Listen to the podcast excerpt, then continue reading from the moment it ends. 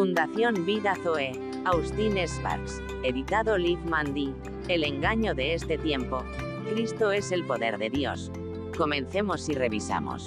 Primera Corintios 2, del 1 al 5 vamos a encontrar una luz que se imprime en este tiempo, un tiempo difícil y peligroso, así que, hermanos, cuando fui a vosotros para anunciaros el testimonio de Dios, no fui con excelencia de palabras o de sabiduría humana, pues me propuse no saber entre vosotros cosa alguna sino a Jesucristo, y a este crucificado.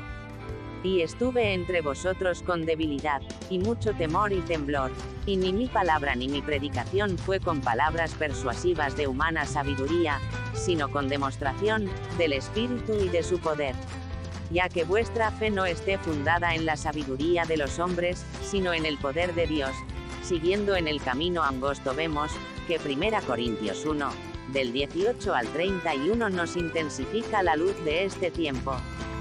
Veamos, porque la palabra de la cruz es locura a los que se pierden, pero a los que se salvan, esto es, a nosotros, es poder de Dios, pues está escrito, destruiré la sabiduría de los sabios, y desecharé el entendimiento de los entendidos. ¿Dónde está el sabio? ¿Dónde está el escriba? ¿Dónde está el disputador de este siglo? ¿No ha enloquecido Dios la sabiduría del mundo? Pues ya que en la sabiduría de Dios, el mundo no le conoció ni le ha conocido, ni le conocerá a Dios. Mediante la sabiduría, agradó a Dios salvar a los creyentes por la locura de la predicación, porque los judíos piden señales, y los griegos buscan sabiduría, pero nosotros predicamos a Cristo crucificado. Para los judíos ciertamente tropezadero, y para los gentiles locura, más para los llamados, así judíos como griegos, Cristo poder de Dios, y sabiduría de Dios. Porque lo insensato de Dios es más sabio que lo de los hombres, y lo débil de Dios es más fuerte que todos los hombres. Pues mirad, hermanos, vuestra vocación, que no sois muchos sabios según la carne, ni muchos poderosos, ni muchos nobles, sino que lo necio del mundo escogió Dios, para avergonzar a los sabios, y lo débil del mundo escogió Dios, para avergonzar a lo fuerte. Y lo vil del mundo y lo menospreciado escogió Dios, y lo que no es, para deshacer lo que es, a fin de que nadie se jacte en su presencia. Mas por él, estáis vosotros en Cristo Jesús, el cual nos ha sido hecho por Dios sabiduría, justificación, santificación y redención, para que, como está escrito, el que se gloríe, gloríese en el Señor, Jesucristo y el crucificado, no es una doctrina, una enseñanza, es una persona, y esa persona, esta persona crucificada es el poder de Dios y la sabiduría de Dios. La pregunta, ¿estás tú en el crucificado como algo subjetivo? ¿O este no es el objetivo de tu peregrinar? Lo que está a la vista, es Cristo crucificado, la palabra de la cruz. Eso es amplio e incluye mucho, pero hay un énfasis específico en mi propio corazón para esta hora en particular en relación con los tiempos en los que estamos viviendo.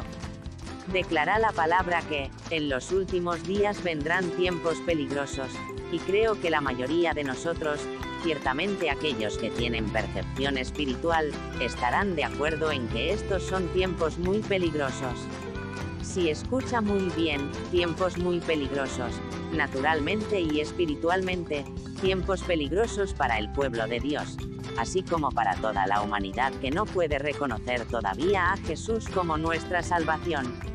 También los que siguen distraídos con los afanes de esta vida, y una palabra muy especial del Señor parece ser necesaria para su propio pueblo en estos tiempos para asegurarlos, establecerlos, sostenerlos, hacerlos seguros y traer en un lugar a donde se establezcan, porque la naturaleza peculiar del peligro de estos días es el engaño.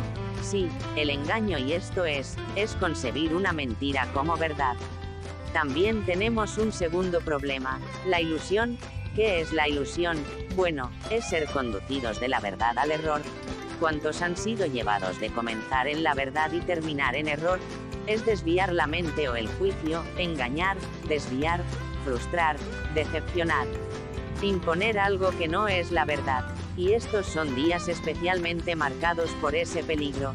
En cierto sentido, podemos decir que el Evangelio mismo, o las buenas nuevas, tiene como una de sus características principales la liberación del hombre del engaño. Por supuesto, estás tú sostenido en la roca, la piedra cimera, la piedra angular. Estás caminando hacia la luz de la aurora, hasta que el día sea perfecto. La verdad que no cambia de una manera muy real es muy necesario para la liberación del engaño, y confío en que dentro de poco veremos cuán cierto es eso. Siento, amados, que el Señor tiene una gran necesidad del servicio verdadero mediante el cual su propio pueblo sea salvaguardado. En un día en que el engaño y veamos ahora el más sutil engaño ha sido o están tan extendidos, multifacéticos, persistentes y extremadamente sutiles como en todas las áreas de nuestra seguridad personal, física, de salud o económica todos estamos siendo probados en una u otra área.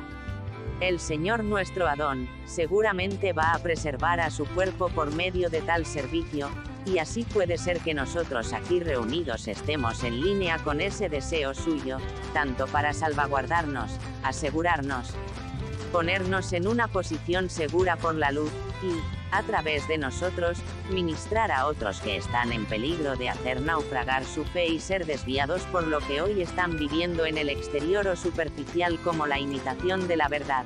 Adonai, nos guarde de nosotros mismos, así como de todas las fuerzas naturales y espirituales, que batallan contra nosotros. En esta la hora de la prueba, ya que la noche está avanzada y se aproxima la venida del Rey de Reyes y Señor de Señores, el Cristo Yeshua Ben Yosef. Amén y amén.